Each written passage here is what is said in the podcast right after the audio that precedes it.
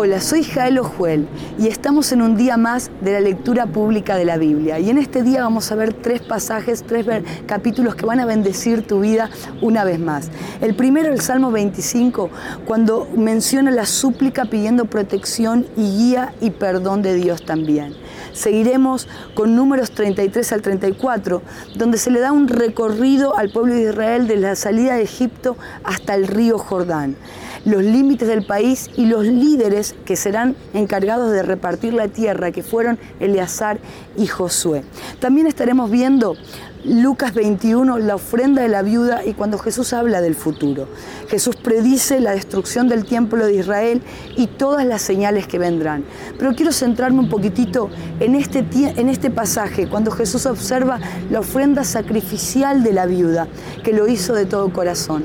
Qué lindo en esta temporada de nuestra vida que aprendamos a ser dadores alegres, dadores desde nuestro corazón, porque Jesús va a poner, va a observar esa entrega y esa ofrenda y nos va a bendecir de manera multiplicadora nuestra vida y cada cosa de nuestro ser. Yo quiero bendecirte con estas palabras y que el cielo pueda acercarse a través de cada revelación y de cada mensaje. Que el Señor te bendiga.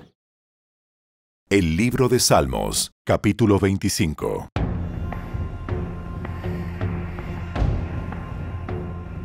Oh Señor, te entrego mi vida. Confío en ti, mi Dios. No permitas que me avergüencen, ni dejes que mis enemigos se regodeen en mi derrota. Nadie que confíe en ti será jamás avergonzado, pero la deshonra les llega a los que tratan de engañar a otros. Muéstrame la senda correcta, oh Señor. Señálame el camino que debo seguir Guíame con tu verdad y enséñame, porque tú eres el Dios que me salva. Todo el día pongo en ti mi esperanza. Recuerda, oh Señor, tu compasión y tu amor inagotable que has mostrado desde hace siglos. No te acuerdes de los pecados de rebeldía durante mi juventud. Acuérdate de mí a la luz de tu amor inagotable, porque tú eres misericordioso, oh Señor. El Señor es bueno y hace lo correcto. Les muestra el buen camino a los que andan descarriados. Guía a los humildes para que hagan lo correcto, les enseña su camino. El Señor guía con fidelidad y amor inagotable a todos los que obedecen su pacto y cumplen sus exigencias. Por el honor de tu nombre, oh Señor, perdona mis pecados, que son muchos. ¿Quiénes son los que temen al Señor? Él les mostrará el sendero que deben elegir. Vivirán en prosperidad y sus hijos heredarán la tierra. El Señor es amigo de los que le temen. A ellos les enseña su pacto. Mis ojos están siempre puestos en el Señor, porque Él me rescata de las trampas de mis enemigos. Vuélvete a mí y ten misericordia de mí, porque estoy solo y profundamente angustiado. Mis problemas van de mal en peor. Oh, líbrame de todos ellos. Siente mi dolor, considera mis dificultades y perdona todos mis pecados. Mira cuántos enemigos tengo y de qué manera despiadada me odian. Protégeme Rescata mi vida de sus manos. No permitas que me avergüencen, pues yo en ti me refugio. Que la integridad y la honestidad me protejan, porque en ti pongo mi esperanza. Oh Dios, rescata a Israel de todos sus problemas.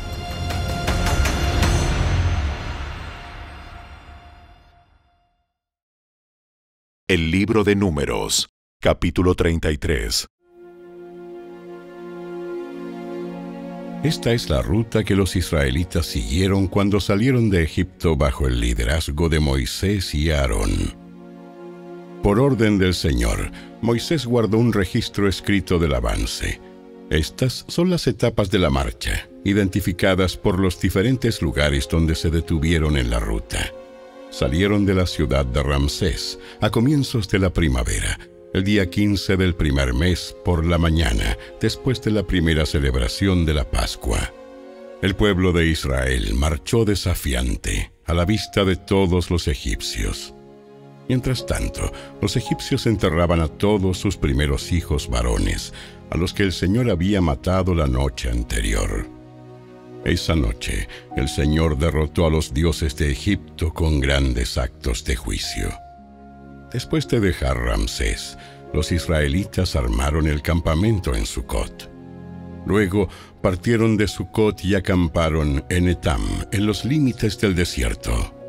Partieron de Etam y retrocedieron hacia Pi Airot, frente a Baal Zephon, y acamparon cerca de Migdol. Partieron de Pi Airot y cruzaron el Mar Rojo para internarse en el desierto. Luego viajaron tres días por el desierto de Etam y acamparon en Mara. Partieron de Mara y acamparon en Elim, donde había doce fuentes de agua y setenta palmeras. Partieron de Elim y acamparon al lado del Mar Rojo. Partieron del Mar Rojo y acamparon en el desierto de Sin. Partieron del desierto de Sin y acamparon en Dofka partieron de Dovka y acamparon en Aluz. Partieron de Aluz y acamparon en Refidim, donde no había agua para que el pueblo bebiera. Partieron de Refidim y acamparon en el desierto de Sinaí. Partieron del desierto de Sinaí y acamparon en Kibrot Ataba. Partieron de Kibrot Ataba y acamparon en Aserot Partieron de Acerot y acamparon en Ritma. Partieron de Ritma y acamparon en Rimón Fares. Partieron de Rimón Fares y acamparon en Libna. Partieron de Libna y acamparon en Risa. Partieron de Risa y acamparon en Seelata. Partieron de Seelata y acamparon en el monte Sefer. Partieron del monte Sefer y acamparon en Arada partieron de Arada y acamparon en Macelot. Partieron de Macelot y acamparon en Tat. Partieron de Tat y acamparon en Tara. Partieron de Tara y acamparon en Mitka. Partieron de Mitka y acamparon en Asmona. Partieron de Asmona y acamparon en Moserot. Partieron de Moserot y acamparon en Bene Jaacán partieron de Bene Jaacán y acamparon en Or Agigad. Partieron de Or Agigad y acamparon en Jotbata. Partieron de Jotbata y acamparon en Abrona. Partieron de Abrona y acamparon en Esión Heber. Partieron de Esión Heber y acamparon en Cades, en el desierto de Sin partieron de Cades y acamparon en el monte Or, en la frontera de Edom. Mientras estaban al pie del monte Or, el Señor ordenó al sacerdote Aarón que subiera al monte, y allí murió. Eso sucedió a mediados del verano, el primer día del quinto mes, a los cuarenta años de la salida de Israel de Egipto. Aarón tenía 123 años cuando murió en el monte Or. En esa ocasión el rey cananeo de Arad, que vivía en el Negev, en la tierra de Canaán, oyó que el pueblo de Israel se acercaba a su tierra. Mientras tanto, los israelitas dejaron el monte Or y acamparon en Salmona. Partieron de Salmona y acamparon en Punón. Partieron de Punón y acamparon en Obot. Partieron de Obot y acamparon en Ige-Abarim, en la frontera de Moab. Partieron de Ige-Abarim y acamparon en Dibongad. Partieron de Dibongad y acamparon en Almón Diblataim. Partieron de Almón Diblataim y acamparon en las montañas al oriente del río, cerca del monte Nebo Partieron de las montañas al oriente del río y acamparon en las llanuras de Moab junto al río Jordán frente a Jericó. Acamparon a lo largo del río Jordán desde Bet Jesimot hasta los prados de las acacias en las llanuras de Moab. Mientras acampaban cerca del río Jordán, en las llanuras de Moab, frente a Jericó, el Señor dijo a Moisés, Dale las siguientes instrucciones al pueblo de Israel. Cuando crucen el río Jordán a la tierra de Canaán, expulsen a todos los que viven allí. Destruyan todas las imágenes talladas y fundidas y derriben todos sus santuarios paganos. Tomen posesión de la tierra y establezcanse allí, porque a ustedes se la he dado para que la ocupen. Repartan la tierra entre los clanes por sorteo sagrado, en proporción a su tamaño. A los clanes más grandes se les entregará una porción más grande de tierra y a los clanes más pequeños una porción menor. La decisión del sorteo sagrado es definitiva. De esta manera se hará la repartición de las porciones de tierra entre sus tribus patriarcales. Sin embargo, si no expulsan a los habitantes de la tierra, los que se queden serán como astillas en sus ojos y espinas en sus costados. Los acosarán en la tierra que habitan, y yo haré con ustedes lo mismo que había pensado hacer con ellos.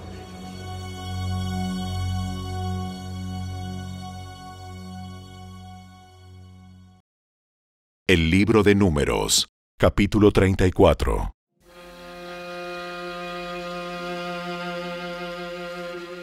Entonces el Señor le dijo a Moisés, Da las siguientes instrucciones a los israelitas.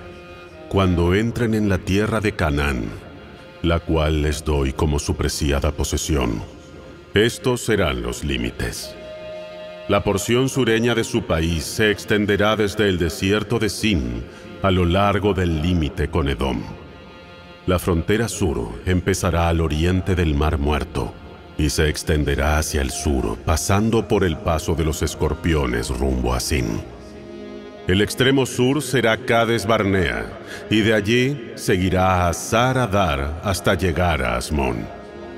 De Asmón, el límite girará hacia el arroyo de Egipto y terminará en el mar Mediterráneo. La frontera occidental será la costa del mar Mediterráneo. La frontera norte empezará en el mar Mediterráneo y se extenderá hacia el oriente hasta el monte Oro, y luego al Lebo Amat, pasando por Sedad y Sifrón hasta Azarenan. Esta será la frontera norte. El límite oriental empezará en Azarenan y se extenderá al sur hasta Sefam, y bajará a Ribla al oriente de Ain. De allí la frontera descenderá a lo largo de la orilla oriental del mar de Galilea, y luego a lo largo del río Jordán hasta llegar al mar muerto. Estos son los límites de su tierra. Entonces Moisés les dijo a los israelitas, Este territorio es la patria que se repartirá por sorteo sagrado entre ustedes. El Señor ordenó que la tierra sea repartida entre las nueve tribus y media restantes. Las familias de las tribus de Rubén, de Gad y de la media tribu de Manasés ya recibieron sus porciones de tierra. Al oriente del río Jordán, frente a Jericó, hacia la salida del sol. Entonces el Señor le dijo a Moisés, El sacerdote Eleazar y Josué, hijo de Nun, son los hombres designados para repartir las porciones de tierra entre el pueblo. Además, recluta a un líder de cada tribu para que los ayude con la tarea. Estas son las tribus y los nombres de los líderes. Tribu Judá, líder Caleb, hijo de Jefone. Tribu Simeón, líder Semuel, hijo de Amiud. Tribu Benjamín, líder Elidad, hijo de Quislón. Tribu Dan, líder Buki, hijo de Jogli. Tribu Manasés, hijo de José, líder Aniel, hijo de Efod. Tribu Efraín, hijo de José, líder Kemuel, hijo de Siftán. Tribu Zabulón, líder Elisafán, hijo de Parnac. Tribu Isaacar, líder Paltiel, hijo de Asán. Tribu Aser, líder Ayud, hijo de Selomi. Tribu Neftalí, líder Pedael, hijo de Amiud. Estos son los nombres que el Señor nombró para repartir las porciones de tierra en Canaán entre los israelitas.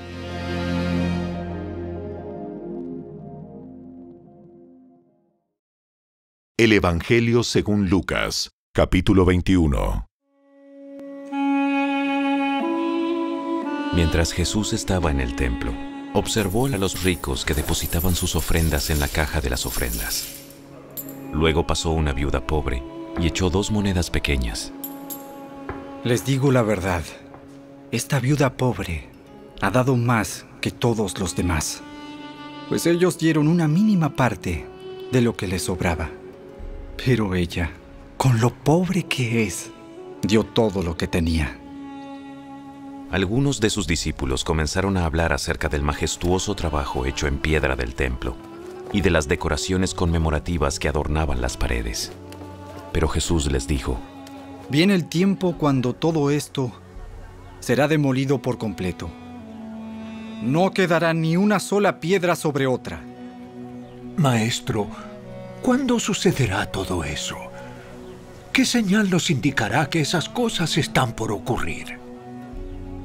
No dejen que nadie los engañe, porque muchos vendrán en mi nombre y afirmarán, yo soy el Mesías, y dirán, el tiempo ha llegado, pero no les crean. Cuando oigan de guerras y de levantamientos, no se dejen llevar por el pánico. Es verdad, esas cosas deben suceder primero, pero el fin no vendrá inmediatamente después. Una nación entrará en guerra con otra y un reino con otro reino.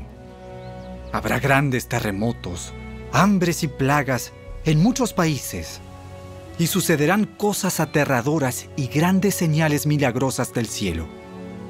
Pero antes de que ocurra todo eso, habrá un tiempo de gran persecución.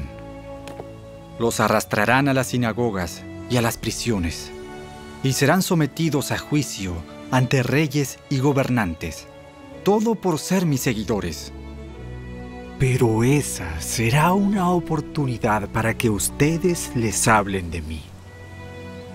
Así que no se preocupen de antemano por cómo contestarán los cargos en su contra, porque yo les daré las palabras apropiadas y tal sabiduría que ninguno de sus adversarios podrá responderles o refutarlos. Aún sus seres más cercanos, padres, hermanos, familiares y amigos, los traicionarán. Incluso algunos de ustedes los matarán. Todos los odiarán por ser mis seguidores, pero ni un solo cabello de su cabeza perecerá. Al mantenerse firmes, ganarán su alma. Cuando vean a Jerusalén rodeada de ejércitos. Entonces sabrán que ha llegado el tiempo de su destrucción. Entonces los que estén en Judea huyan a las colinas. Los que estén en Jerusalén deben salir, y los que estén en el campo no deben volver a la ciudad, pues serán días de la venganza de Dios, y las palabras proféticas de las Escrituras se cumplirán.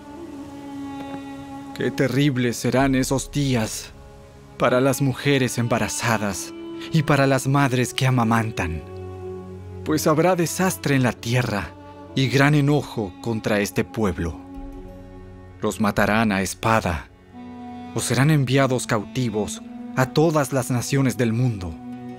Y Jerusalén será pisoteada por los gentiles hasta que el tiempo de los gentiles llegue a su fin y habrá señales extrañas en el sol, en la luna y en las estrellas. Y aquí en la tierra, las naciones del mundo estarán en caos, perplejas por los mares rugientes y las mareas extrañas. La gente quedará aterrada de lo que verá venir sobre la tierra, porque los poderes de los cielos serán sacudidos entonces todos verán al Hijo del Hombre venir en una nube con poder y gran gloria. Por lo tanto, cuando todas estas cosas comiencen a suceder, pónganse de pie y levanten la mirada, porque la salvación está cerca. Luego, les dio la siguiente ilustración. Fíjense en la higuera o en cualquier otro árbol. Cuando brotan las hojas, sin que nadie les diga, ustedes saben que el verano se acerca. De la misma manera, cuando vean que suceden todas estas cosas, sabrán que el reino de Dios está cerca. Les digo la verdad, no pasará esta generación hasta que hayan sucedido todas estas cosas.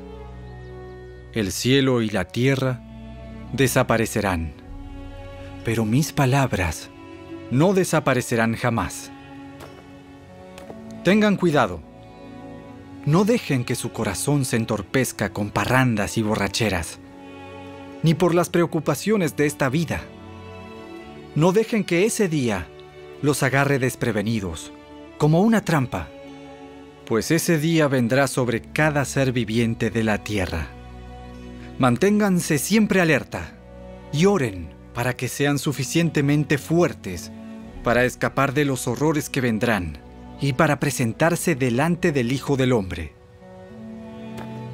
Cada día Jesús iba al templo a enseñar, y cada tarde regresaba a pasar la noche en el Monte de los Olivos.